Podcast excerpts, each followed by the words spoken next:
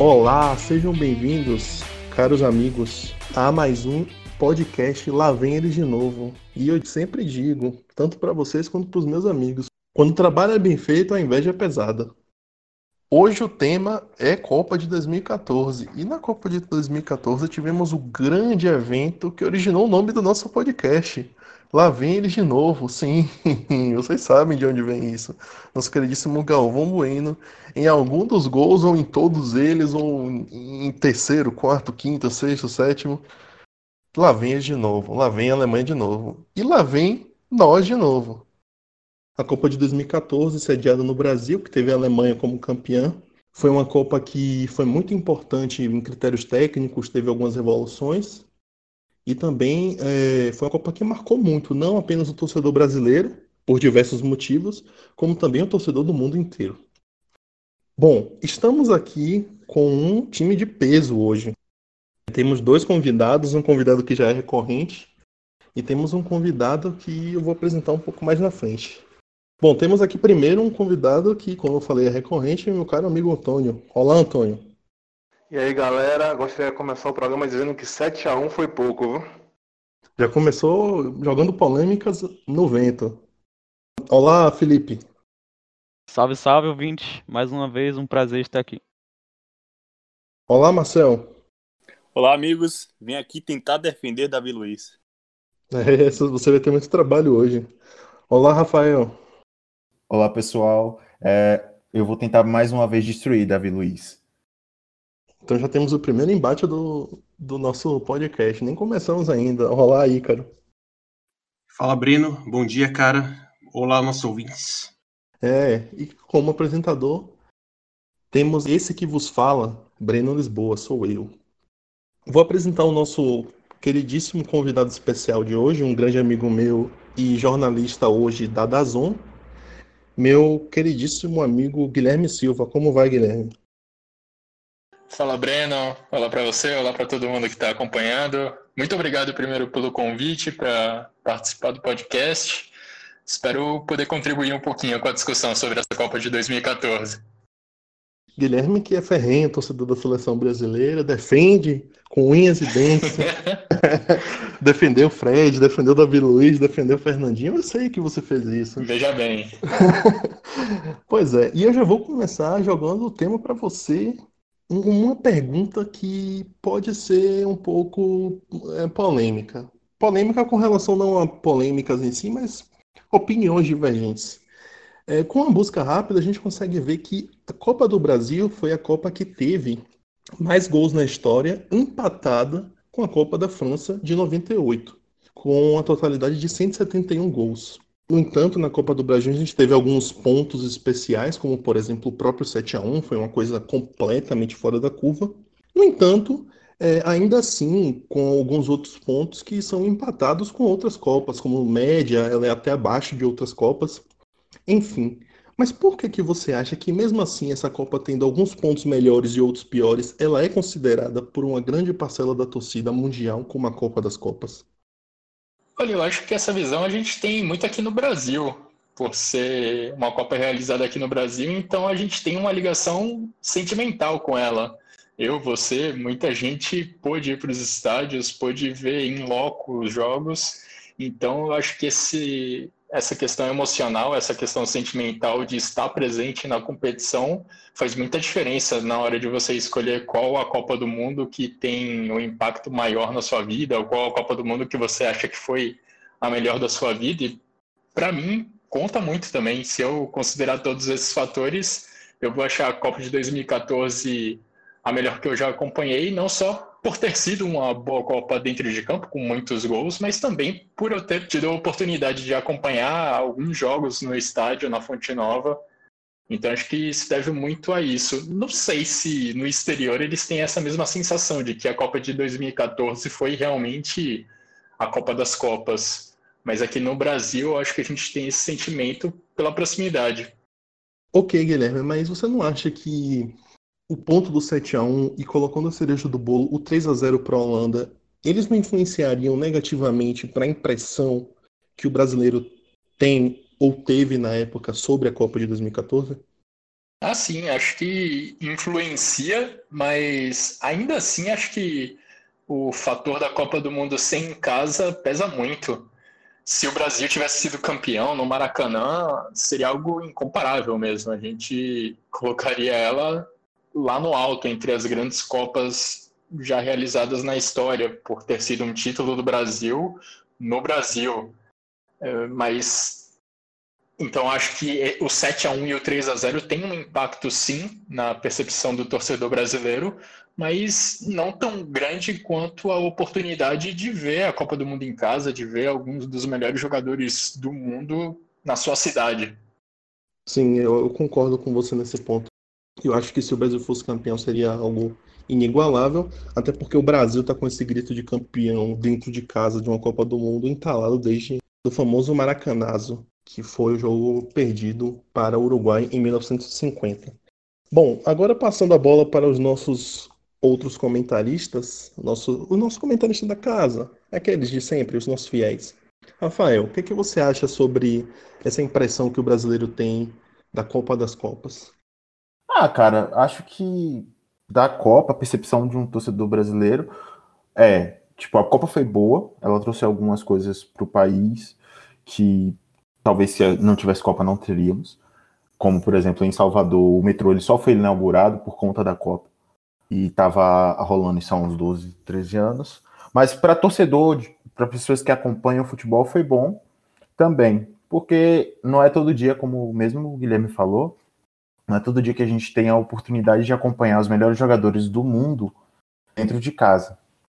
E, bom, a Copa proporcionou isso, mesmo com o Brasil tendo sofrido duas, duas derrotas pesadas em sequência, eu acho que a gente fica com essa coisa de Copa das Copas, porque torcedor brasileiro gosta de futebol, independente da seleção, e também porque gosta de festa. Né? A gente teve bastante das FIFA Fan Fests, a gente teve a oportunidade de interagir com pessoas de todo o mundo, graças à própria Copa. Né? Então, eu acho que no final a gente tem um, uma coisa boa, foi a Copa, o ruim mesmo foi só o resultado para quem estava torcendo para a seleção na época, né? Sim. E já pegando um gancho no que você falou sobre a gente ver, a gente que eu digo os brasileiros, né? Ver os grandes jogadores em plena era da informação, onde a gente vê muitos jogadores na, na televisão, Liga dos Campeões, Eurocopa, Copa América, mas a gente não vê eles em loco. E quando você tem uma Copa do Mundo, você tem jogadores world class, vindo para onde a gente mora, principalmente a gente que é de Salvador, a gente teve grandes jogos como, por exemplo, Espanha e Holanda, Portugal e Alemanha, onde a gente tem seleções que tem jogadores de todos os melhores times do mundo jogando aqui. E sobre essa impressão dos melhores jogadores jogando aqui, quais jogadores você poderia pontuar para a gente que tiveram um desempenho acima e abaixo, meu caro Ícaro? Bem, acho que essa foi uma Copa de altíssimo nível competitivo. A minha opinião pessoal é de que a, essa, de fato, foi a Copa das Copas, pelo seu nível competitivo, acima de tudo. É isso vindo de alguém que não esteve no estádio em nenhum jogo, não participou de fanfests, mas assistiu todos os jogos em casa, como faria em qualquer outra Copa. Eu fiquei com essa impressão nítida que foi a melhor Copa que eu assisti na vida desde 2006. E isso se deve muito aos jogadores que vieram em grande fase ao Brasil. O grande o destaque negativo nisso, quem veio abaixo, até fisicamente, foi o Cristiano Ronaldo, acabou decepcionando as pessoas, porque ele de fato chegou com a lesão, tentou se recuperar, fez um trabalho específico durante a, a preparação para a Copa do Mundo para chegar em condições de jogar, mas acabou não estando no seu nível habitual e de fato um pouco abaixo fisicamente dos outros, acabou decepcionando pelos jogadores que a gente espera muito dos World Class, de fato. Acho que foi o que decepcionou, mas a gente teve, por exemplo, o Messi, para mim, o melhor jogador da Copa, que foi decisivo no Argentina, que chegou à final, fritou de igual para igual a Alemanha na final. E por detalhes acabou não vencendo o jogo. E Messi foi decisivo, fazendo gols, gols da vitória desde a fase de grupos contra o Irã, contra a Nigéria, e foi levando o time nas costas junto com o Di Maria, mas Messi foi de fato o melhor jogador da, da Copa, na minha opinião. Jogou em altíssimo nível. Acho que quando a gente pega Jogadores como Robin, por exemplo, acabaram surpreendendo um pouco, jogando acima ainda do que a gente esperava, também conduzindo a Holanda numa campanha histórica até a semifinal. A gente viu grandes jogadores em times coletivos como a Alemanha, que é difícil citar um jogador que estive, esteve acima dos outros, talvez Thomas Miller tenha sido o melhor deles. E também jogadores como o Rames Rodrigues fizeram sua grande competição, foi a, grande, a Copa do Mundo 2014, acabou sendo um dos principais nomes. E a gente pode citar também alguns jogadores que foram é, de seleções menores, como Brian Ruiz e Joel Campbell da Costa Rica, que foram muito importantes na campanha histórica da Costa Rica. Mas alguns decepcionaram, a gente pode citar também o, toda a seleção da Inglaterra, Wayne Rooney, que decepcionou um pouco, os jogadores da Itália, que coletivamente não funcionou. Mas acho que, no geral, a gente esperava mesmo, as seleções que fracassaram, fracassaram mais coletivamente do que individualmente. Então, acho que os jogadores que se destacaram é, estavam em conjuntos bons, talvez exceção do Messi, que estava acima de fato da sua seleção, mas no geral, a gente viu bons conjuntos atuando bem em conjunto, alguns poucos jogadores destoando, mas geralmente para cima, para acima do nível do time do que para baixo. Bom, fica claro que dentre as seleções de jogadores que decepcionaram, o Ícaro não citou o Brasil, porque creio eu que já esteja implícito que a seleção brasileira esteja nesse, digamos, nesse balaio. Não citei porque se fosse citar todos que decepcionaram a seleção brasileira, o programa teria umas quatro horas de duração, então preferi manter, a, manter dentro do, do escopo do tempo, né?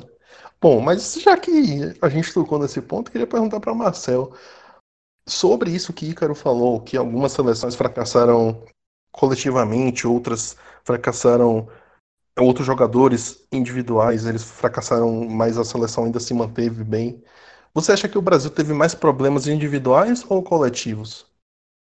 O problema do Brasil foi coletivo, né? Desde a montagem do time a peças individuais. O próprio jogo em si do 7 a 1 tem um, fator inusitado, que é o Brasil começar perdendo sem estar acostumado, sem estar pronto para isso. E o Brasil entra com esse esquema tático que, sinceramente, eu não consigo entender. Com o Bernard na ponta, com o Hulk na, na ponta esquerda, sendo que o Brasil nunca atuou assim. Individualmente falando, as peças do Brasil não se encontraram no 7 a 1 Porém, eu gosto de falar que o Brasil se encaixou em alguns outros jogos. Na primeira fase, o Brasil foi relativamente bem, nas oitavas, quartas e a Copa das Confederações, o Brasil teve um, um sucesso em campo, de certa maneira. Mas eu acho que, de fato, o, o, problema do Brasil foi na montagem, foi, foi a parte técnica mesmo. E aí eu trago muita responsabilidade. Não gosto de trazer a responsabilidade para somente uma pessoa, mas eu trago muita responsabilidade para Felipão e a CBF. Eu acho que aí a gente vai começar o, o embate eu entendo que a, a, montagem, eu concordo com o Marcel, até a parte da montagem do elenco. O Brasil, ele chega abaixo, taticamente falando, na Copa, mesmo ela tendo vencido a Copa das Confederações em 2013, que muita gente falou, ah, derrotou a poderosa Espanha por 3 a 0. A gente sabe que a Espanha já tinha, já vinha com problemas e a soberba do brasileiro deixou que a gente não visse isso depois as aparições do Brasil dentro da própria Copa do Mundo. Eu discordo quando o Marcel fala que o Brasil se encaixou na fase de mata-matas. O Brasil já era para ter caído desde as oitavas, quando faz aquele jogo medonho contra o Chile, e que só não foi eliminado porque Pinilha chutou uma bola no travessão. O Brasil era para ter saído naquele jogo. O jogo seguinte contra a Colômbia, eu concordo, fez um bom jogo, mas eu acho que foi só foi um bom jogo que o Brasil fez na Copa inteira, que foi contra a Colômbia. Que fora isso, eu não vi nada demais naquele, naquele, naquela seleção e naqueles jogos. Bem, deixa eu fazer o contraponto, porque até pegando o começo dessas perguntas que o Breno fez, eu considerei essa Copa a melhor Copa do mundo. Eu considerei a Copa do Mundo de 2014 como uma Copa equilibrada. É, a gente pôde ver os times bem próximos do, dos níveis. A gente tem o costume de achar que Brasil, Alemanha, Holanda sempre vai ser muito superior às outras equipes. Contudo, o futebol tem mostrado que os times menores, com pouca tradição, estão surgindo, estão vindo novas forças. E com isso, tipo assim, principalmente esse embate de Brasil e Chile nas oitavas de finais, mostra que a gente precisa botar um pouco o pé no chão. os outros times que se consideram grandes precisam botar um pouco o pé no chão e saber que existem novas forças. E a gente tem que acabar justamente com essa soberba de achar que o Brasil não foi bem. Eu achei que o jogo do Brasil foi um jogo equilibrado, porque a seleção do Chile é, era uma, uma seleção bem treinada. Contudo, obviamente, a gente fica com aquele sentimento de torcedor que o Brasil sempre tem que dar show. Mas não é realidade, né? Não, não acontece assim. Só queria aproveitar e fazer um contraponto a, a Rafael. Estou que o Brasil fez um bom jogo contra a Colômbia, mas é importante lembrar que o Brasil marcou o primeiro gol logo no início do jogo, num, numa falha de marcação de bola aérea. E posteriormente o Brasil fez o segundo gol no erro de arbitragem claríssimo, que numa falta inexistente que Davi Luiz cobrou e marcou o segundo gol.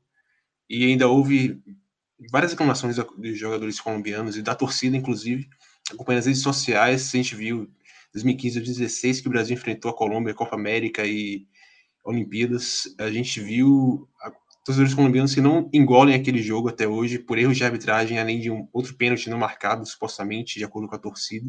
Então, principalmente nesse jogo, mas em outros jogos da Copa do Mundo 2014, o Brasil foi sim muito favorecido pela arbitragem.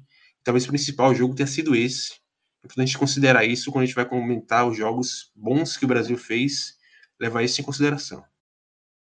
Olha, eu acho que o Brasil realmente só teve um bom jogo durante essa Copa do Mundo de 2014, que foi realmente contra a Colômbia, porque nos outros, mesmo na primeira fase, quando venceu Camarões, quando venceu a Croácia, era um jogo muito pobre e não é uma questão de não jogar bonito, era uma questão de simplesmente não jogar bem o time como um todo não funcionava. E desde a Copa das Confederações, porque na Copa das Confederações acho que o único jogo realmente bom da seleção foi contra a Espanha na final. E ali sim, foi uma partida muito boa, foi um desempenho muito bom. E naquele momento, em 2013, ninguém poderia afirmar que, que era a Espanha que estava caindo ninguém imaginava que a Espanha no ano seguinte ia cair na primeira fase. Então acho até coerente você imaginar que o Brasil poderia estar assim evoluindo, mas em nenhum momento aquela atuação contra a Espanha chegou perto de se repetir na Copa do Mundo de 2014. Contra Camarões, por exemplo, o placar foi até um pouco mais dilatado, foi 4 a 1 mas muito por conta do que o Neymar fez praticamente sozinho em campo. Ele carregou o time naquele jogo. E jogo da seleção era muito pobre e isso acabou sendo provado na semifinal contra a Alemanha, quando o 7 a 1 acabou escancarando muitos defeitos que já vinham se apresentando antes. Então, já a gente pontuando, chegando no, no clímax da Copa de 2014, inclusive até muita gente considera o clímax como um 7 a 1 é, ao invés de ser a própria final, não é? Não, é, é compreensível. Eu queria perguntar para o amigo Antônio, que já apontou isso no início. 7 a 1 foi pouco? 7 a 1 foi pouco, sim. a desorganização do, do time brasileiro naquele jogo foi evidente. Os jogadores, você conseguia ver na cara deles que eles estavam totalmente perdidos. E a Alemanha desacelerou. E no segundo tempo, eu acho que eles não entraram para fazer mais aqueles dois gols. Eu acho que o Schürrle, que estava maluco e não tinha combinado com o resto da, da equipe, estava sem sintonia e acabou fazendo esses outros dois gols que resultaram no 7. Mas a seleção alemã, eu acredito que tirou o pé e que ali dava para ser mais de 10 gols facilmente, porque taticamente a equipe brasileira estava totalmente dispersa, perdida. Pareciam até é, um time de amadores contra uma equipe profissional. Uma coisa que eu nunca vi antes no futebol acontecer foi o que. E, e até o próprio técnico não tinha resposta para o que estava acontecendo em campo. Você vê várias vezes no replay é, o Filipão levantando e sentando sem saber o que fazer. E o 7 a 1 foi realmente pouco. Cara, eu acho que não é só a estrutura do Brasil. Vocês falam muito da tática, mas a, o psicológico dos jogadores brasileiros ele estava tão, tão ruim naquele jogo que os caras simplesmente eles tomaram, sei lá, três gols. Quando eles tomaram o primeiro, o time começou a se desorganizar. O time já era ruim, um pouco desorganizado taticamente. Mas tomou o primeiro e o segundo, Davi Luiz começou a correr, parecendo um maluco, deixando 200 buracos na defesa do, do Brasil. Bernard, que era um jogador relativamente inexperiente, aparentemente sucumbiu àquele, àquela derrota. não jogou nada naquele jogo. Na verdade, todo o time em si. Fred fez uma Copa terrível. Então, eu acho que não só a desorganização tática, mas o despreparo psicológico do time contribuiu para esse resultado dilatado. E poderia realmente ter sido muito mais. A Alemanha tira o pé em respeito ao Brasil. Mas dificilmente aquele placar teria sido só, sei lá, 5 a 0 5 a 1 mesmo se eles não tivessem feito os dois gols no, no segundo tempo. O engraçado desse jogo, Rafael, é que eu assisti esse jogo umas quatro vezes já, o jogo completo. É, eu tive essa coragem de assistir novamente. E os dez primeiros minutos do Brasil, nossa, parecia que o Brasil ia dominar em campo, por mais que esteja um pouco bagunçado em campo.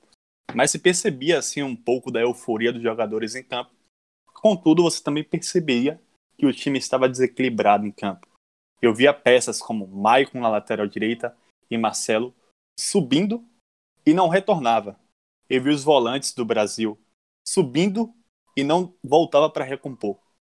E aí entra até o contraponto para eu comentar o que eu, que eu falei no começo do programa, que eu vou defender Davi Luiz.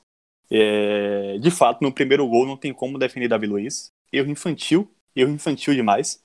Mas no contexto em si do começo do jogo, eu vi Davi Luiz tentando entrar nesses locais em que os, os volantes não estavam recompondo, tentando cobrir Maicon, tentando fazer o papel de volante, tentando fazer o papel de meio de campo, porque após o primeiro gol, de fato, foi uma culpa dele, e eu acho que isso também influenciou para que ele ficasse mais maluco ainda em campo, querendo resolver de alguma maneira. Mas eu percebi que o Brasil, como o Rafael falou, estava com um despreparo psicológico total o Brasil se perdeu após o primeiro gol. E aí, pronto. O Brasil não se encontrou mais no jogo. O Davi Luiz parecia que queria, estava com mais vontade que todo mundo. Porém, ele não tem essa, essa qualidade técnica toda para fazer função de diversos, em diversas posições. E acabou que ocasionou em, no, no 7 a 1 Mas eu quero pontuar que eu não acredito que o grande culpado seja Davi Luiz. A gente pode observar no jogo, como eu comentei, Marcelo, Maicon que até o quarto gol, se eu não me engano, teve dois, dois erros de, do Fernandinho, cruciais. Então, eu não, não posso vir, como eu falei no começo do programa, é, vocês falaram que não tem como definir o Davi Luiz, mas eu não posso crucificar somente ele. Assim, eu acho, para mim, o Marcelo foi o pior em campo naquele dia. A atuação dele foi fundamental, principalmente nos primeiros gols da Alemanha. A Alemanha recuperava a bola quando o Marcelo perdia lá na frente e atacava ali no lado esquerdo, onde o Marcelo não conseguia voltar para marcar, não voltava a tempo. Mas, em geral, acho que foi realmente uma combinação muito dos aspectos táticos e psicológicos. Principalmente a partir do segundo gol, o terceiro, o quarto, o quinto saíram com uma facilidade enorme. A Alemanha tinha a bola no ataque e o Brasil simplesmente não conseguia marcar. No... Os defensores do Brasil não encontravam os atacantes da Alemanha para marcar. E esses três gols acabaram saindo com uma facilidade enorme mesmo. A gente fala brincando em apagão, parece às vezes até uma tentativa de minimizar o que foi aquela derrota. Ah, foi um apagão e, enfim, não aconteceria outra vez. Mas de fato aconteceu. Isso não apaga o fato do Brasil ter chegado até aquela semifinal jogando muito mal. Mas de fato aconteceu um apagão ali entre aqueles minutos, naqueles minutos entre o primeiro e o quinto gols, que foram fundamentais para o placar ser tão elástico. O Brasil, se jogasse contra a Alemanha outra vez no dia seguinte, não levaria 7 a 1 provavelmente o placar seria muito menos dilatado. Acho que a Alemanha ganharia aquele jogo. O meu palpite, inclusive, antes do jogo, eu lembro muito bem que era, era de 2 a 1 para a Alemanha. E eu imagino que se, se os times se enfrentassem mais de uma vez naquele dia mesmo ou no dia seguinte, não aconteceria um placar tão, tão elástico. Eu acredito que a participação no Brasil na Copa teve muito a ver com esse desequilíbrio é, psicológico que vocês mencionaram, isso tem muito a ver com a forma com que foi preparada a seleção brasileira. É, a gente pode lembrar que lá no CT em, em Teresópolis, lá no, na Granja Comari, frequentemente a gente via é, crianças invadindo o CT para abraçar Davi Luiz, Neymar, etc. Os veículos de imprensa ficavam muito próximos dos jogadores, então acho que isso meio que contribuía para é, meio que tirar a concentração dos jogadores em relação aos jogos, em relação ao que estava sendo treinado. A gente via quadros de programas da Globo sendo realizados E esse desequilíbrio ele ficou muito evidenciado, eu acho, na, na prorrogação e na disputa de pênalti contra o Chile. A gente pôde ver claramente ali Thiago Silva sentado em cima da bola, chorando copiosamente. E Thiago Silva era o nosso capitão, era o capitão da seleção brasileira. Então, se tinha alguém que deveria mostrar força psicológica, era exatamente ele. Como foi mencionado também, o Brasil não fez é, jogos totalmente convincentes que puderam agradar todo mundo. Acho que o único jogo em que o Brasil é, dominou 100% do tempo foi contra Camarões, que ainda assim era um adversário fraco.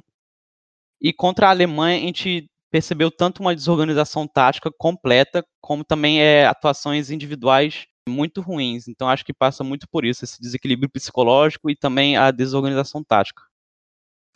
Acho que os colegas falaram praticamente tudo que tinha que ser dito. Acho que todo fã de futebol já assistiu esse jogo mais de uma vez, acho que assisti umas cinco vezes. Inclusive, recentemente o Sport TV reprisou. Eu pude analisar com mais frieza. E, de fato, tudo que muita coisa tinha ser dita já foi dito. Mas também quero trazer um contraponto aqui. Claro, o fator psicológico foi preponderante, a escalação foi, foi pífia. Tudo isso que já foi dito várias vezes, inclusive aqui hoje, mas acabou criando-se alguns mitos sobre o 7 a 1 Muitos crucificam Davi Luiz, que de fato fez um péssimo jogo, como é de costume dele, mas esse foi de fato muito, muito abaixo do que seria esperado, até mesmo para os níveis de Davi Luiz. Mas eu discordo de quem disse que Davi Luiz foi o culpado pelo 7 a 1 ou até mesmo pior em campo, porque se você analisar taticamente o jogo, você vê que o pior em campo, é, eu acho que Guilherme falou muito bem sobre Marcelo ter sido o pior em campo, apesar de discordar, é muito importante essa lembrança, porque ele foi péssimo nesse jogo, e inclusive citarei isso posteriormente. Mas o pior em campo, de longe, o, se tiver que apontar o culpado em campo pelo 7 a 1 de longe seria Fernandinho, porque Fernandinho não falha no primeiro gol, que é um lance de bola parada, que é uma falha de Davi Luiz, mas em todos os outros gols do primeiro tempo ele falha, inclusive no terceiro e no quarto o gol só sai porque ele falha, então o Brasil poderia ter saído com uns 4 a 0 digamos. E cara, só um ponto. Se Fernandinho estivesse em campo. Só um pontinho. No segundo, inclusive, quando tem um passe, se eu não me engano, de Thomas Miller para Tony Kroos, quem falha no bote é o Fernandinho. Exato, exato. Eu achei que era o terceiro, mas é de fato o segundo. Que ele tenta dar uma voadora na bola, ele passa batido e a bola sobra ali para Thomas Miller, se não me engano. É, não, esse é outro gol, na verdade. Mas ele falha no segundo, ele falha no terceiro, que é esse gol de fato, que a bola vem cruzada, ele tenta alcançar bizonhamente e não alcança. E o quarto gol, que ele recebe a bola na saída de bola depois do terceiro gol, é desarmado e o Brasil toma um quarto gol. Então, o Brasil poderia ter passado facilmente por um 4 a 0 que seria já uma derrota humilhante, mas não seria do tamanho de um 7 a 1 se Fernandinho não estivesse em campo. Aí, tudo, todos os outros pontos já foram falados pelos outros comentaristas, mas eu gostaria de citar, acho que muitos debates sobre o que o Brasil aprendeu com 7 a 1 e acho que a prova de que não aprendemos nada é que contra a Bélgica em 2018, Marcelo e Fernandinho foram titulares, então se tivesse aprendido alguma coisa eles não teriam nem sido convocados. E, e não culpa apenas o técnico Tite, claro que ele é responsável por escalar e, e, convocar os jogadores, mas grande parte da imprensa, se não toda a imprensa e a torcida, apoiaram a convocação e a escalação desses jogadores, mesmo que Fernandinho tenha sido escalado porque Casemiro foi acabou sendo suspenso no jogo contra o México e teve que dar lugar a Fernandinho, mas ele era o substituto, é, o primeiro substituto do, do Casemiro, e isso foi apoiado por grande parte da imprensa e da torcida, além do técnico ter cometido esse erro. Então, fica aí a reflexão de se a gente aprendeu realmente alguma coisa com 7 a 1 ou não, se não estamos cometendo os mesmos erros até hoje. Nesse ponto eu discordo um pouco, acho que Fernandinho, principalmente Marcelo, mereciam ser convocados para a Copa do Mundo de 2018 e eles estavam num contexto totalmente diferente. O grande problema da seleção de 2014 era mais coletivo, não era tanto individual. Eu falei que o Marcelo teve uma atuação péssima do, durante o 7 a 1 Fernandinho também, W. Luiz também, mas acho que o grande problema era coletivo. Quando a Alemanha tinha a bola no ataque, você via que os jogadores da Alemanha eles tinham muito tempo para levantar a cabeça, pensar no que fazer com a bola, dar o passe, mesmo quando o Brasil estava lá recuado, protegendo a grande área do Júlio César, a Alemanha tinha uma liberdade enorme para trocar passes lá na frente. E isso é uma questão muito coletiva. Quando o Brasil atacava também, a gente via muitos passos ali entre Davi Luiz, Thiago Silva, Thiago Silva, Davi Luiz, e aí o Davi Luiz mandava uma bola lá para frente, mandava um chutão para ver se o Hulk, se o Fred conseguiam segurar a bola, ou então para ver se o Neymar conseguia fazer alguma jogada individual, ou se arranjava uma bola parada para o Brasil fazer o gol. O Brasil, no mata-mata da Copa do Mundo, fez um gol contra o Chile de bola parada, fez dois contra a Colômbia, os dois também de bola parada. Então era um time que era muito pobre na, no ataque quando tinha a bola. Não tem problema nenhum você fazer gol de bola parada. O problema é quando você depende praticamente só deles. E acho que foi isso que acabou comprometendo um pouco o Brasil durante essa Copa do Mundo. Até nesses 10 minutos iniciais do jogo contra a Alemanha, em que o Brasil até vai para frente, empurra a Alemanha para a defesa, não passa muito do Brasil ter a bola ali no campo de ataque, com os zagueiros arriscando uns passes lá para frente e arranjando um escanteio ou outro. Não foi muito além disso. O Neuer não foi tão exigido nesse começo de jogo.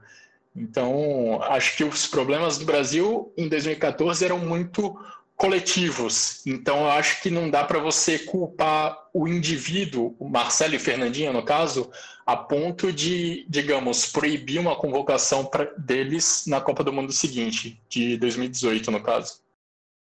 Só um disclaimer para o Guilherme: talvez meu comentário tenha sido totalmente passional, mas ao mesmo tempo, é, muito já foi dito sobre a questão tática, a questão psicológica, então eu quis trazer outras questões que também foram, foram determinantes para o 7 a 1 Não entendo.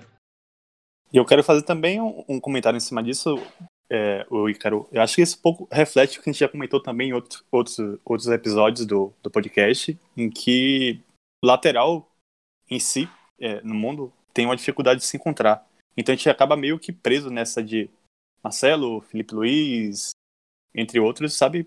Que são poucos. E a gente acaba preso. E não vale só para o Brasil, vale para as outras seleções. Queria aproveitar para fazer uma pergunta aos colegas. É, o fato do Brasil ter sido deficiente e a Alemanha ter parecido tão soberana em campo, de fato reflete o que o, o futebol da Alemanha apresentou na Copa do Mundo. De fato, a Alemanha foi uma equipe que assustou o mundo, era uma equipe muito competente, merecia de fato ganhar a Copa do Mundo, porque eu lembro de jogos da Alemanha que, caramba, eu não entendia nem como foi que, que a Alemanha estava jogando aquele futebol.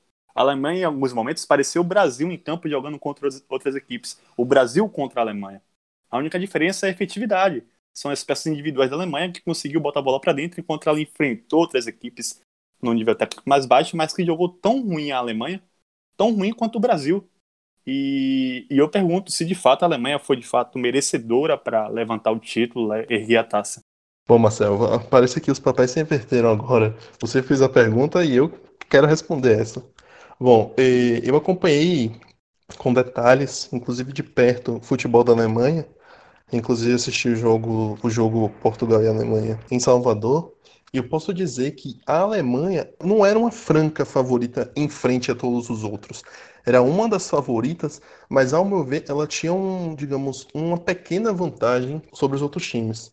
Eu queria pontuar que a Alemanha ela vinha muito forte em conjunto com a Holanda. É, a Holanda realmente tinha um, um, jogo com jogos diferentes. A Holanda tinha um jogo mais vertical, mais agudo, com táticas de Vangal enquanto a Alemanha vinha com a base do Bayern de Munique de Guardiola, onde se prezava muito pela posse de bola, como o Guilherme falou, prende a bola, cabeça erguida. No entanto, a Alemanha ela não, não, jogou como um time de Guardiola. Eu queria pontuar, por exemplo, as quartas de final, onde a Alemanha ganha de 1 a 0 com gol de bola parada, gol de cabeça de Hummels. No entanto, a Alemanha ela também não passou nenhum sufoco assim. Eu acho que o maior sufoco que a Alemanha passou foi contra um time da Argélia, que foi 2 a 1 um, com gols na prorrogação, foi um, um, jogo muito sofrido, muito físico, muita corrida, Neuer fazendo grandes defesas. Neuer salvando. Neuer fazendo grandes defesas, exatamente. Então, eu acho que a Alemanha, ela, como o próprio Guilherme falou, então, tipo assim, o Guilherme é um torcedorzaço do Brasil, mas ele apostou na Alemanha para ganhar a semifinal. E estava claro para qualquer pessoa que entendia um pouco de futebol que o jogo da Alemanha contra o jogo do Brasil era incompatível. O jogo do Brasil é um jogo de muita, muito chutão, muita bola parada. E o jogo da Alemanha é um jogo de posse, um jogo de calma. Então, eu acho que nesses dois pontos, o jogo de posse ele leva muito mais vantagem. Por exemplo, se o Brasil não tem a bola, ele não pode cavar uma falta, não pode chutar uma bola, não pode jogar uma bola na área e não pode fazer gol. E como o Brasil estava preso nisso aí, né, nesse tipo de tática, a Alemanha não deixava o Brasil jogar. Até sobre esses 10 minutos, eu acho que a Alemanha deixou a bola com o Brasil. A Alemanha não foi uma coisa assim que o Brasil se sobrepôs. O Brasil, obviamente, teve o seu mérito ali naqueles 10 minutos, do ímpeto dos jogadores e tal, mas a Alemanha pode ter também muito bem. Deixa a bola com o Brasil, vamos ver o que o Brasil vai fazer. Se vai continuar com as mesmas táticas de sempre. A gente tem um. Vamos dizer, a gente não tem um contra-ataque como um contra-ataque, mas a gente tem um, um contraponto contra isso. E, eu, e é isso que eu estou citando. A Alemanha ela não vinha nesse, nesse ímpeto todo que teve contra o Brasil um 7 a 1 também, mas também não vinha aos trancos e barrancos. Eu acho que o jogo mais difícil foi realmente o contra a Argélia, mas vinha bem, é, ganhou, da, ganhou da Portugal com quatro gols, ganhou da França, foi 1 a 0 foi um placar mago, mas ganhou bem, não passou nenhum sufoco, a, a França não ofereceu nenhum perigo contra a defesa, contra a meta de Manuel Neuer, mas realmente eu acho que a Alemanha era franca favorita contra o Brasil, mas não que o placar seria de 7 a 1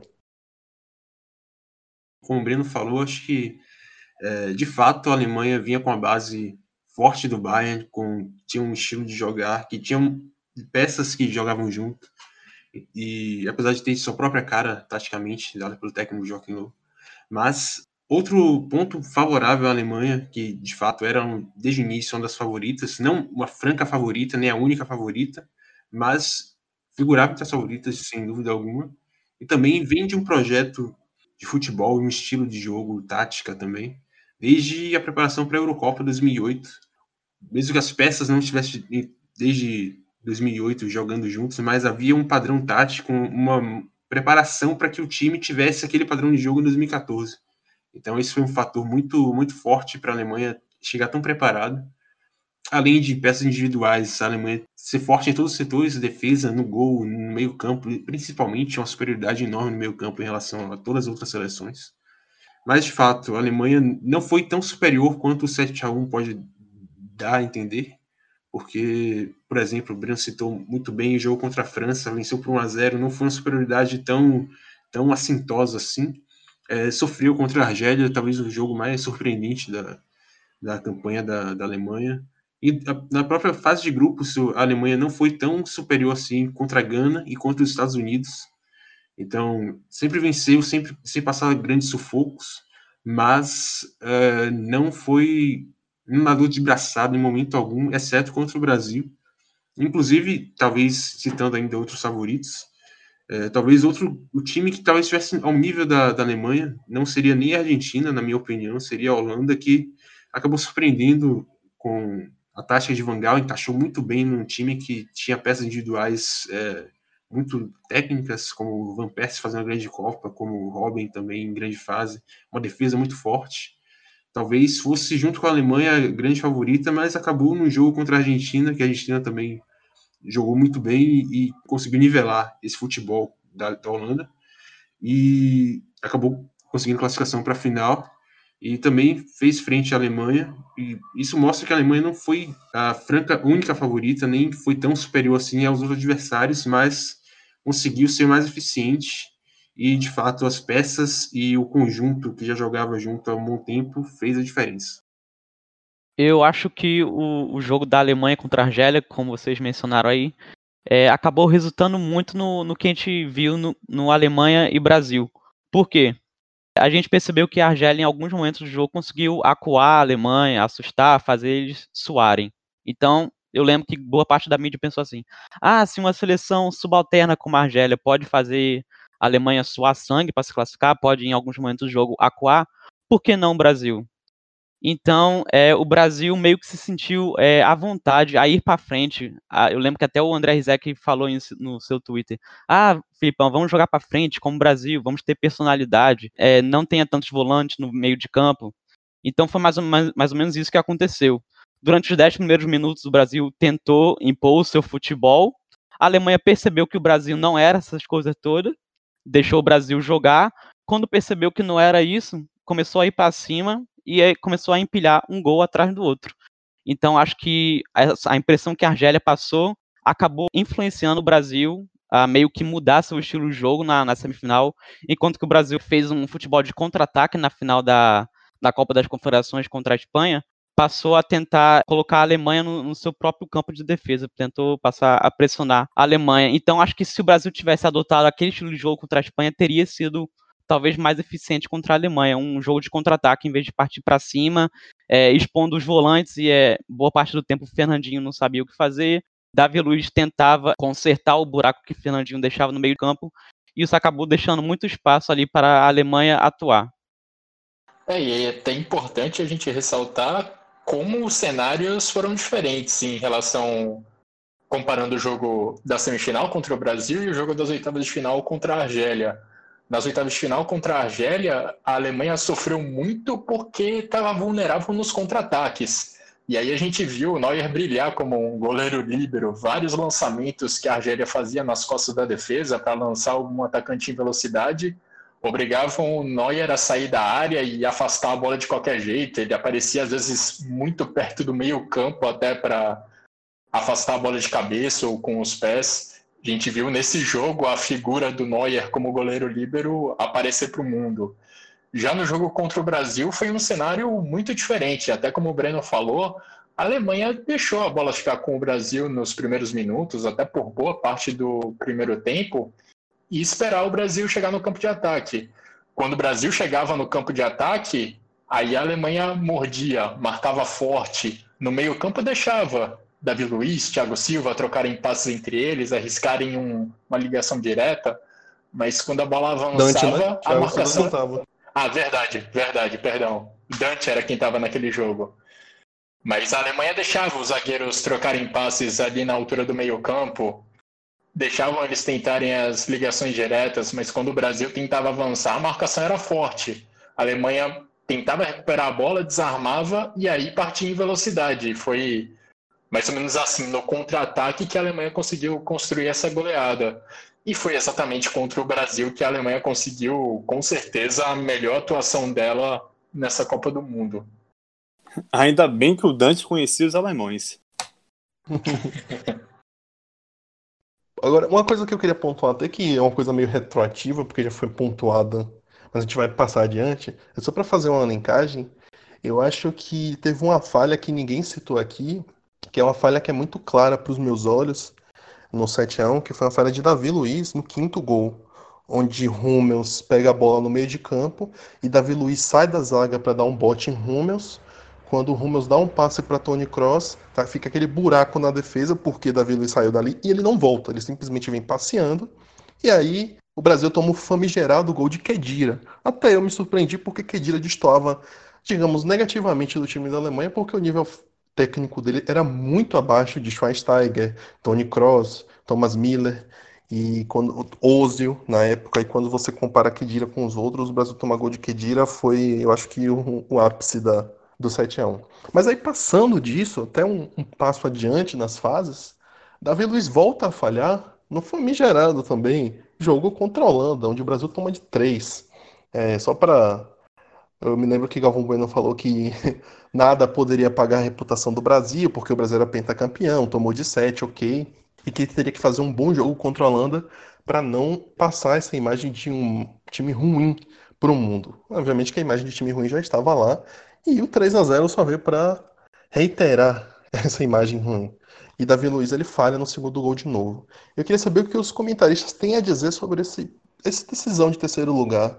O que, que o Brasil aprendeu? Se tem uma coisa para ser aprendida depois de tomar 7 a 1 tomar 3 a 0 é, Qual é a opinião de vocês?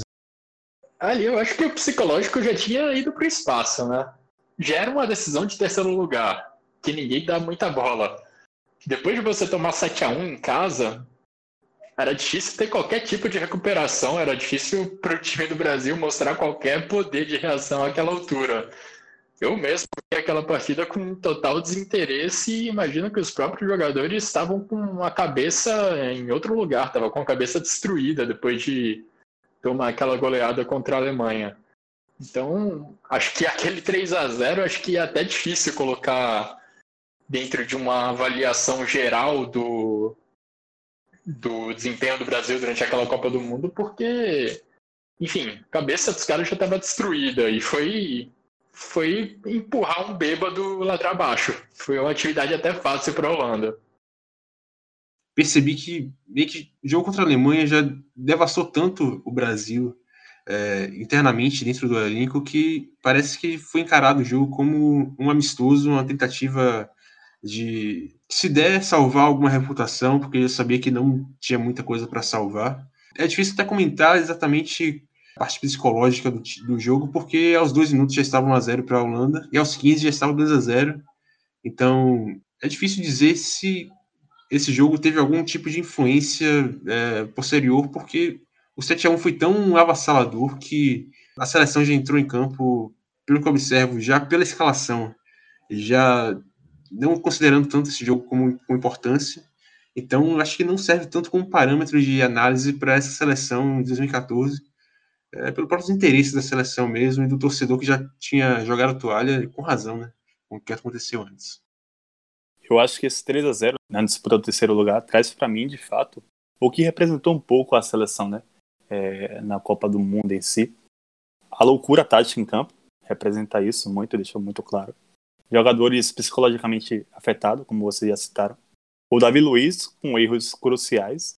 Porém, volto a falar, Davi Luiz foi um dos poucos jogadores que teve a hombridade de ir depois à a, a, televisão, aos microfones, falar.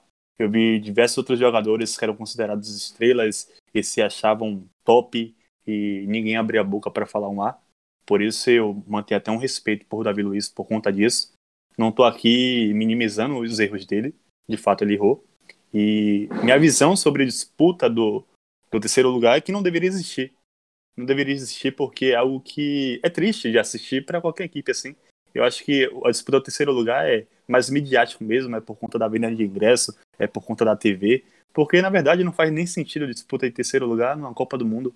É primeiro e segundo, é o primeiro que vale e acabou. Quem levanta a taça que é o campeão e é isso. É, falando dessa disputa do terceiro lugar, mesmo o jogo não valendo nada, vale pontuar algumas coisas, como Escolar ele mexeu no time de maneira drástica. Eu, se não me engano, ele saiu de um 4-3-3 que ele jogou na, contra a Alemanha para um meio de campo mais povoado, não lembro se foi um 4-5-1 que ele jogou contra a Holanda, tentando fazer as mudanças, ajeitar o que ele tinha errado na Alemanha, e mesmo assim acabou perdendo o jogo. Então, para mim, não foi tão uh, sem querer, é, sem dar importância ao jogo. Ele queria sim mostrar que ele podia mudar, que ele ainda era relevante. E ainda falo outra coisa aqui. Acredito que se o jogo tivesse valendo alguma coisa, o Brasil perderia para a Holanda.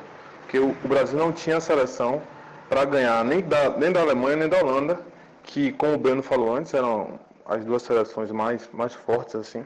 Mas uh, favoritas a estar tá levantando a taça nessa Copa.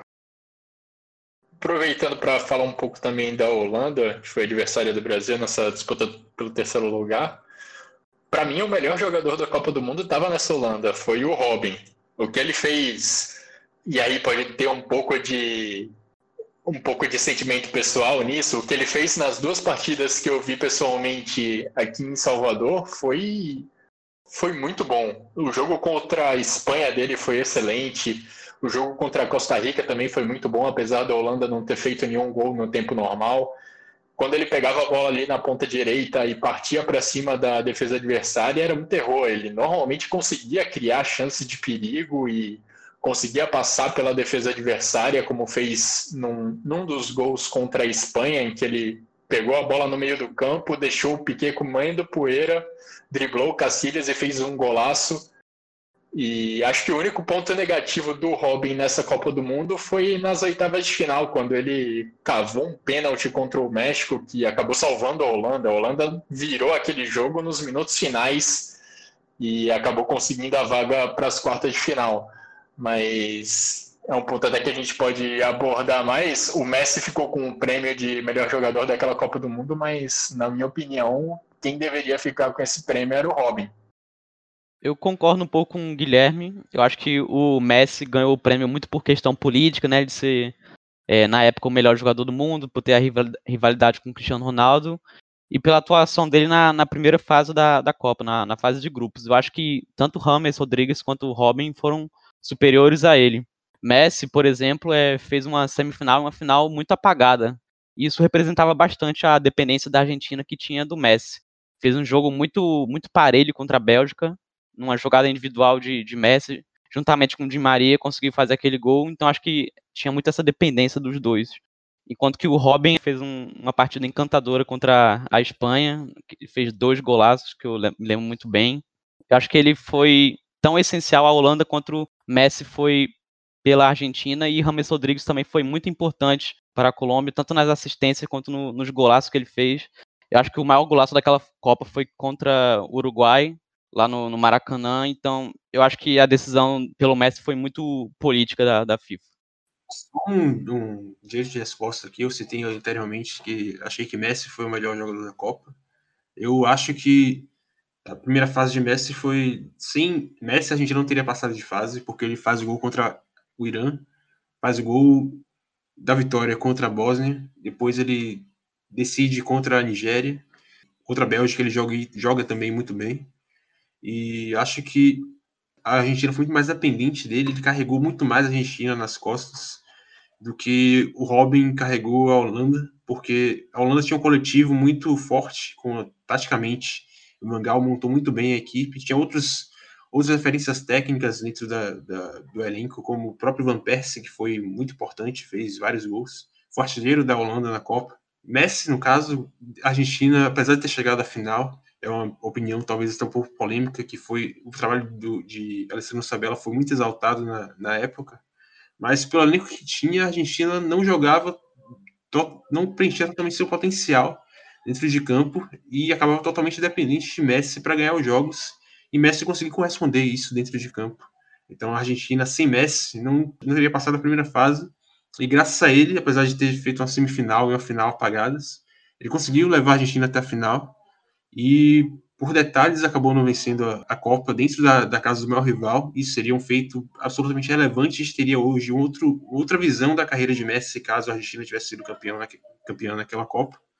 E acho que o Robin, se não tivesse na Holanda, a Holanda também teria chegado longe, talvez não tão longe assim, mas também teria feito uma Copa boa. E, claro, o Rames Rodrigues também foi muito bem. O Robin foi sensacional naquela Copa. Mas acho que o Messi mereceu de fato esse, esse prêmio de melhor da Copa, justamente por ter carregado a Argentina nas costas, coisa que os outros não tiveram tanta responsabilidade assim. Eu concordo com meu amigo Ícaro, concordo de fato com tudo que ele falou. A gente está muito acostumado a jogador melhor da Copa do Mundo, os jogadores são decisivos, aqueles que fazem gol, que dá um passe principal. Mas taticamente falando, o Messi foi essencial na fase eliminatória para a Argentina e carregou muito junto com o Di Maria a seleção da Argentina. É, mesmo tendo grandes jogadores, foi bem citado que o técnico da Argentina parece que perdeu a mão ou não conseguiu montar como deveria com as peças que tinham a, Argentina. E eu concordo com o prêmio ter sido dado ao Messi. E se de fato a Argentina foi campeã, talvez enxergasse o Messi de outra maneira, mais extraterrestre do que a gente já, já enxerga, né? É, o Messi realmente teve uma boa primeira fase. Ele fez um gol bonito contra a Bósnia no Maracanã, decidiu o jogo contra a Nigéria, mas no mata-mata ele realmente foi perdendo um pouco o protagonismo. Tanto que acho que o Di Maria é quem mais se destaca no mata-mata pela Argentina. E o Di Maria acabou fazendo uma falta enorme para a Argentina na final. O Di Maria perdeu aquele jogo por causa de contusão e poderia ter feito a diferença se estivesse em campo naquele jogo. Bom, vou já emendar essa discussão que a gente acabou saindo de Brasil e Holanda para Messi e Robin. Mas aproveitando isso, o ponto de Ícaro e Marcel, queria adentrar na parte final da Copa, a própria final. É, a Alemanha ela ganha sim num detalhe, foi um jogo parelhíssimo, chances como teve uma bola na trave de Hovertz, num escanteio da Alemanha, teve uma, uma chance clara de gol perdida por Higuaín. Então ficava claro no decorrer do jogo que o jogo seria decidido sim por um detalhe. E assim foi.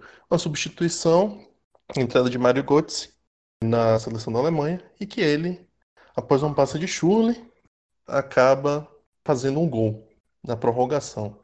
Queria saber o que, é que os comentaristas têm a, a comentar sobre a grandíssima final da Copa de 2014. Acho que a final ela foi bem equilibrada, né? Como você mesmo falou, ela foi decidida no detalhe de uma substituição.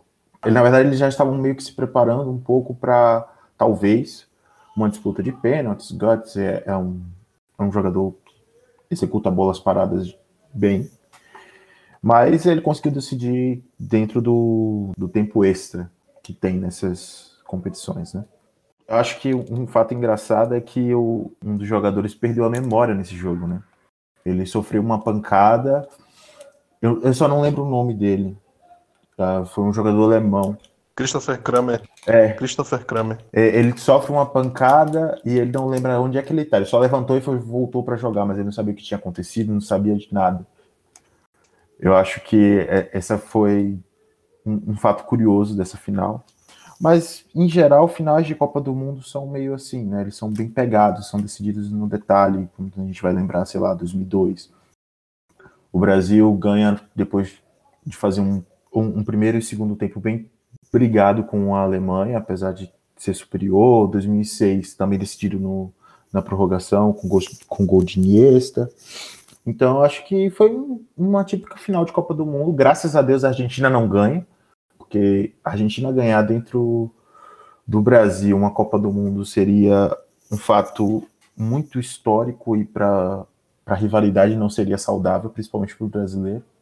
Mas foi uma final que correu dentro do, do, do, esperado. Pegado, decidido no detalhe, com fatos curiosos. Eu gosto de falar dessa, dessa final em si, que vi até um, um título de uma reportagem.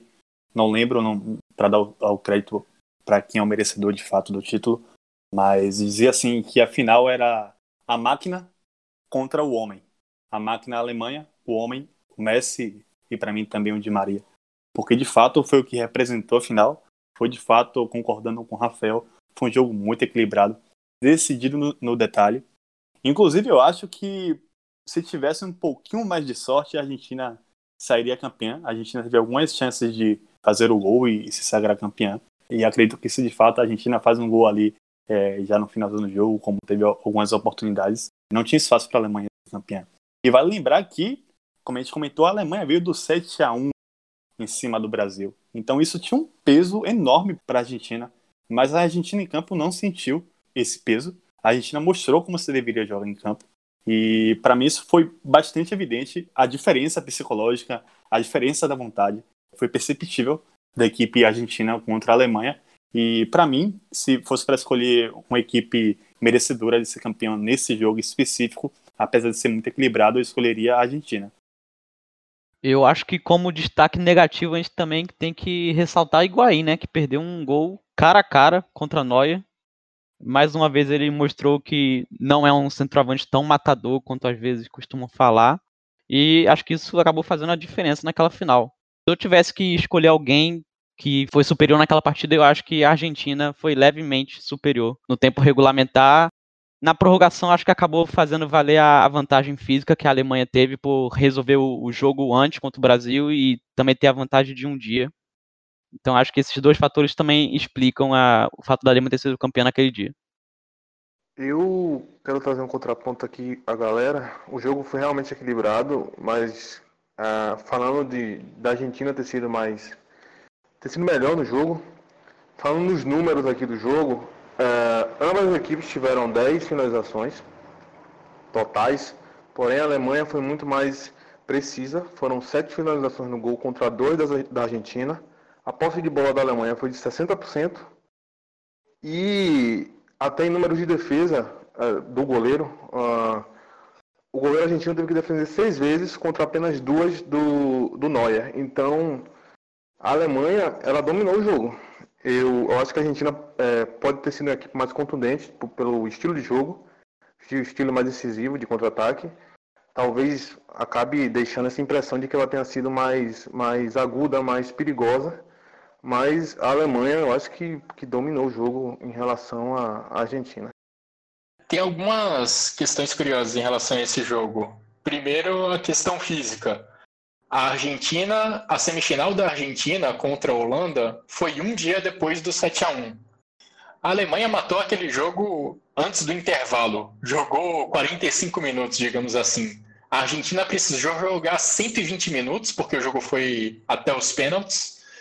Ou seja, estava muito mais desgastada fisicamente, e isso pode ter feito um impacto na final, que também foi para a prorrogação. E até já foi levantado o ponto aqui sobre o Alejandro Sabella não conseguir tirar o máximo daquele time da Argentina, e acho que isso ficou um pouco evidente na final. A Argentina era um time mais defensivo, que apostava no Messi quando tinha a bola. E isso ficou bastante claro na decisão contra a Alemanha, porque a maioria das chances de gol da Argentina saíram de lances em velocidade. A Argentina saindo da defesa para atacar em velocidade. Dentro de um jogo que também não teve várias chances de gol, não foi um jogo em que o Neuer e o Romero tiveram que fazer várias grandes defesas. Acho que o grande nome daquela decisão foi o Schoensteiger, pelo trabalho dele na marcação, pela vontade dele por aparecer em quase todos os lugares do campo para brigar pela bola e ajudar a Alemanha também a criar chances de gol. Para mim, o Schweinsteiger foi o grande nome daquela decisão. E o Mario Götze estava num dia iluminado. A gente viu o início da carreira do Mario Götze como um cara muito promissor, ele tinha uma técnica, ainda tem uma técnica muito apurada e também era capaz de fazer alguns lances brilhantes no início da carreira dele pelo Borussia Dortmund, alguns lances que levaram ele a ser comparado em alguns momentos ao Lionel Messi. A essa altura a gente sabe que a carreira do Messi é muito maior do que a do Mario Götze. Mas no momento em que mais importou no grande duelo entre Götze e Messi, foi o Götze quem saiu superior. E é curioso até a história do Mario Götze logo antes de entrar em campo, porque o próprio treinador da Alemanha, o Joachim Löw, quando o Götze estava prestes a entrar no jogo, chegou no ouvido dele e falou: "Mostra para todo mundo que você é maior do que o Messi". Na carreira inteira o Götze não é maior do que o Messi, mas naquele dia ele foi complementando a visão dos colegas, eu queria analisar um pouco a construção da, da campanha das duas seleções até chegar à final. A Alemanha chegou à final muito mais forte devido à campanha tranquila. Os seis jogos foram bem tranquilos, além do 7 a 1 que foi realmente fora da curva, a campanha toda da Alemanha foi tranquila. Então era esperado a Alemanha bem forte na final, enquanto a Argentina, como foi falado aqui, deixou um pouco a desejar durante a campanha, jogando sempre ali no nível, apenas no nível necessário para vencer ali no placar mínimo qualquer seleção que enfrentou. E isso a gente merece ressaltar também, que esse nível acabou subindo para mim nos melhores jogos que a Argentina fez na semifinal e a final contra a Holanda e a Alemanha respectivamente que a Argentina de fato enfrentou seleções mais fortes e subiu um pouco seu nível, enfrentando de igual para igual a, Holanda, que vinha muito forte na, na Copa, e fez um jogo parelho, levou até a, os pênaltis e conseguiu classificação.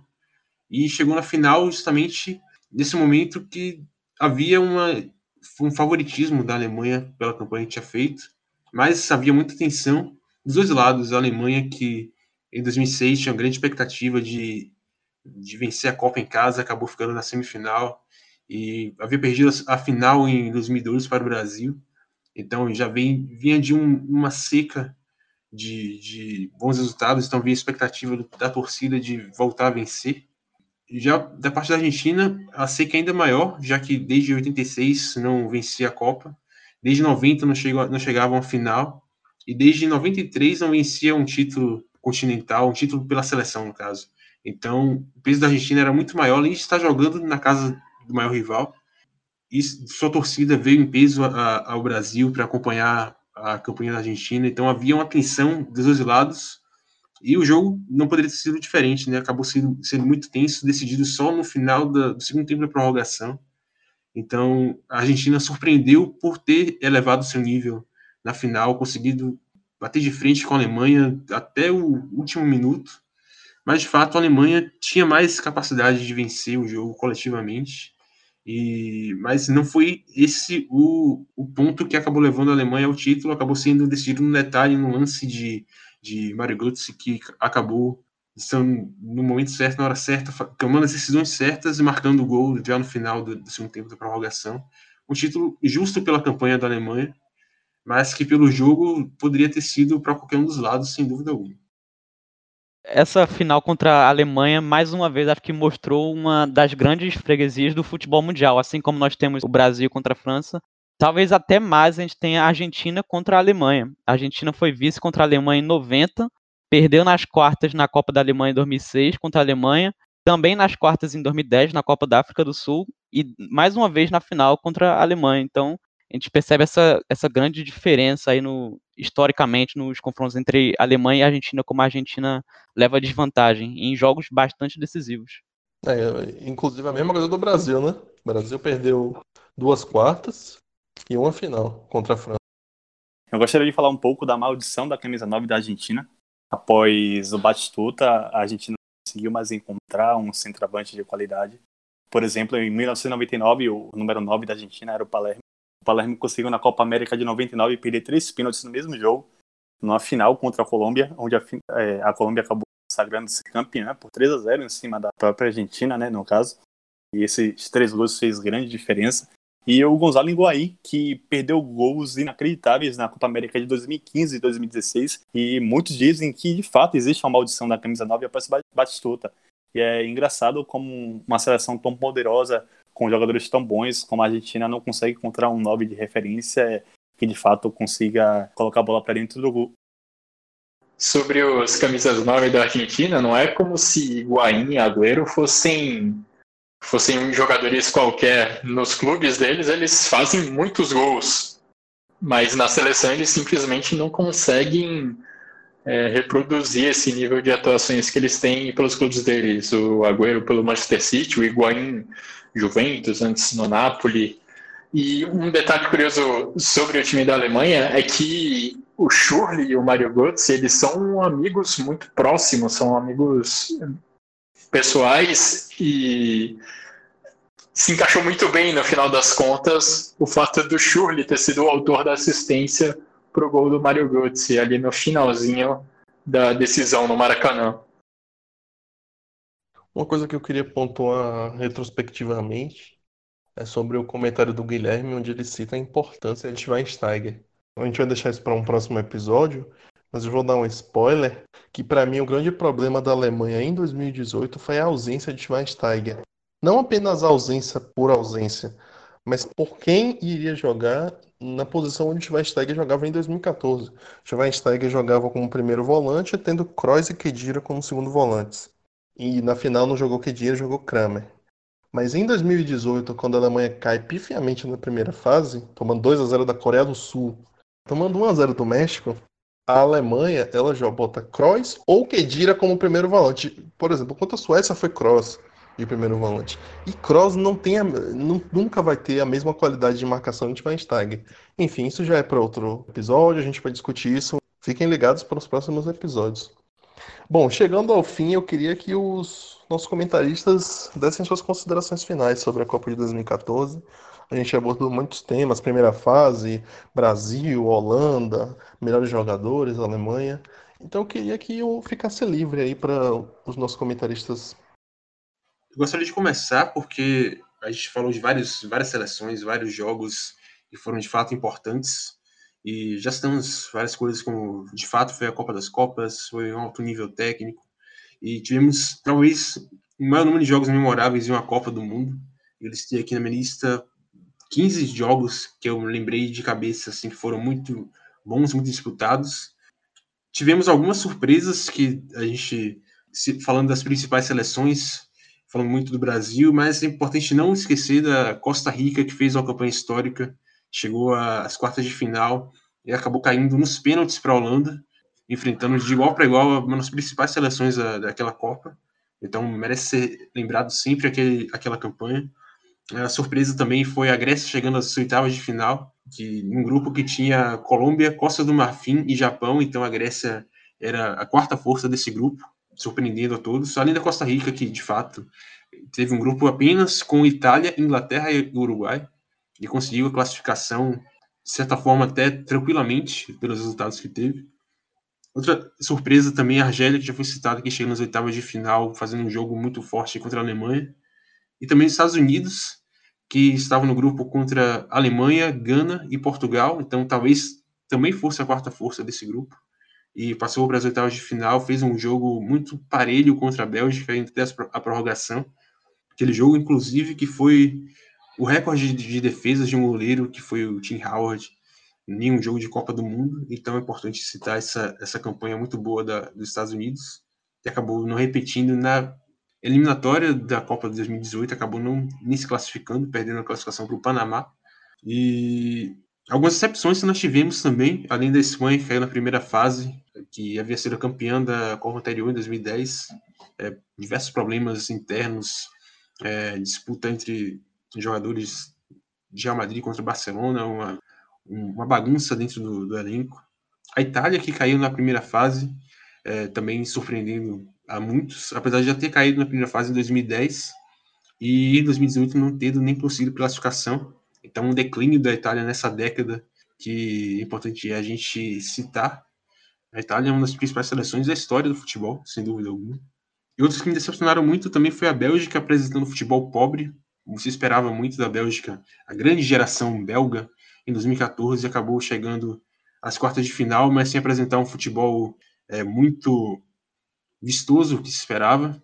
Inclusive, o Lukaku, que é um dos meus jogadores favoritos, fez uma Copa pífia, acabou sendo pior que o Origi naquela Copa, inclusive. E a Costa do Marfim, que era uma seleção muito forte, a última grande Copa da seleção, daquela geração forte da Costa do Marfim, acabou não passando nem de fase, e foi uma grande decepção. São esses os pontos que eu gostaria de citar durante essa Copa. Acho que foi, de fato, uma Copa que eu nunca tinha visto nesse nível na, na minha vida. Espero ver uma Copa melhor, e marcou muito, foi uma Copa memorável. Gostaria de complementar nosso amigo Ícaro, justamente falando da Costa Rica, que foi o super azarão, né? O quão importante foi, o quão legal foi essa campanha da Costa Rica. A Costa Rica está no grupo de Uruguai, Itália e Inglaterra, se classificou em primeiro.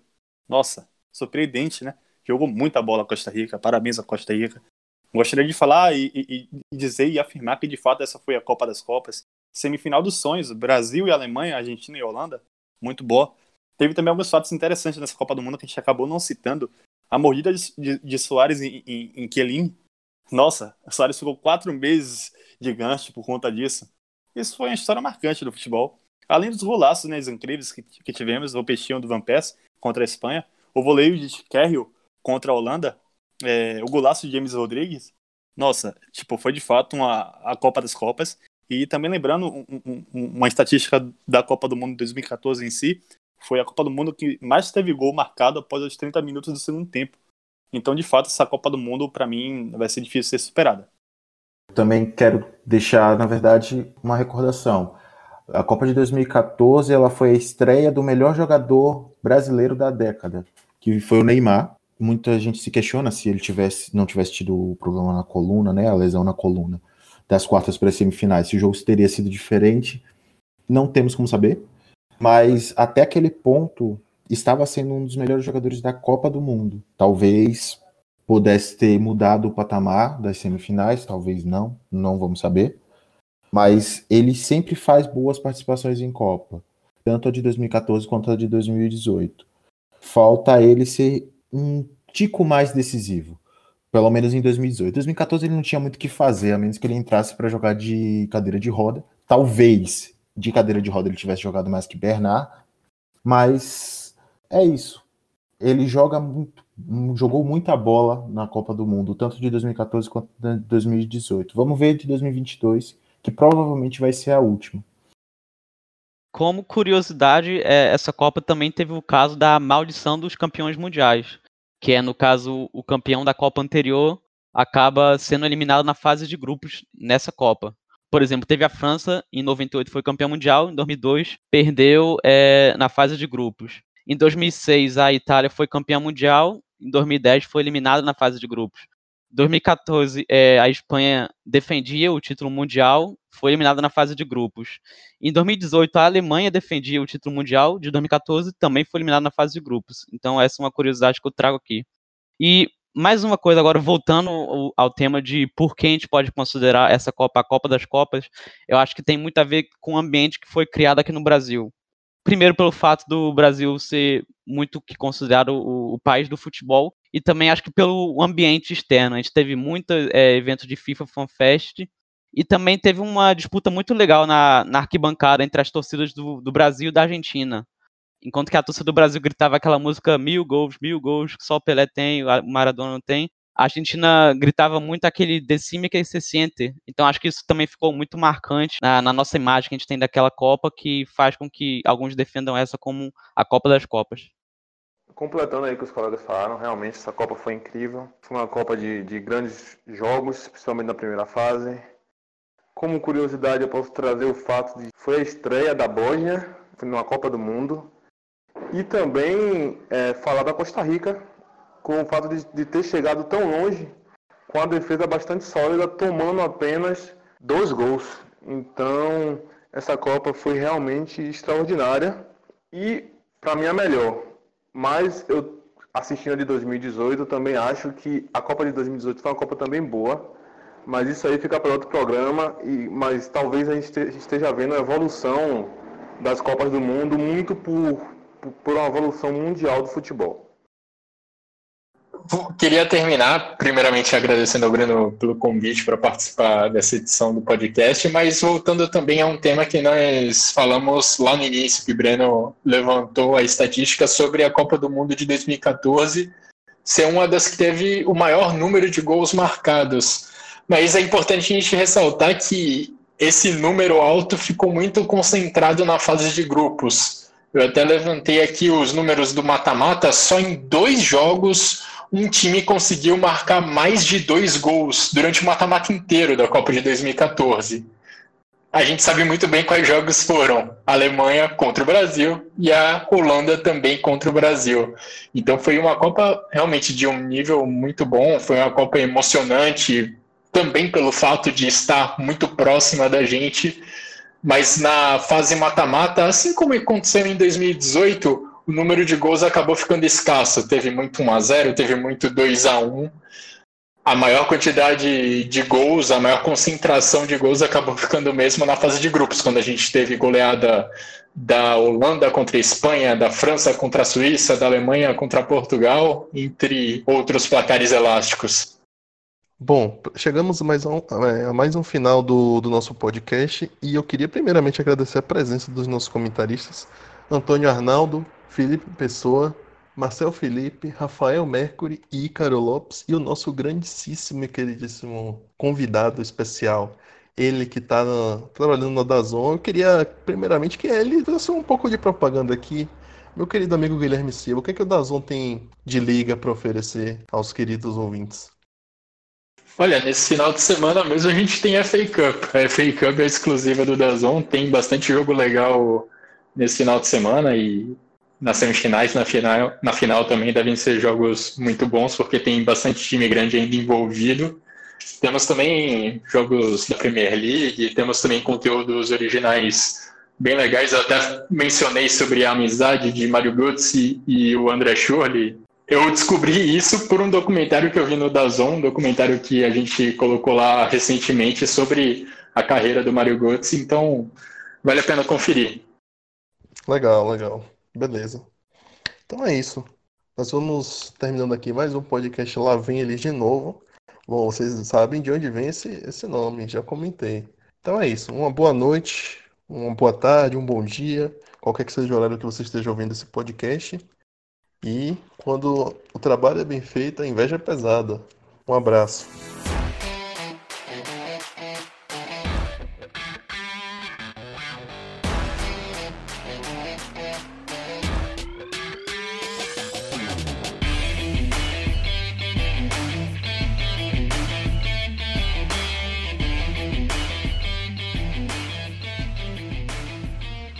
Olá, sejam bem-vindos, caros amigos, a mais um podcast Lá Vem Eles de Novo. E eu digo, sempre digo, tanto para vocês quanto para os meus amigos, quando o trabalho é bem feito.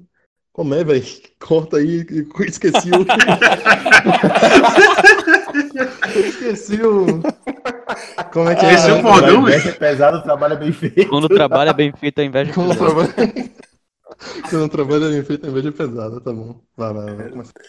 Quando a inveja trabalha, bem feito o trabalho.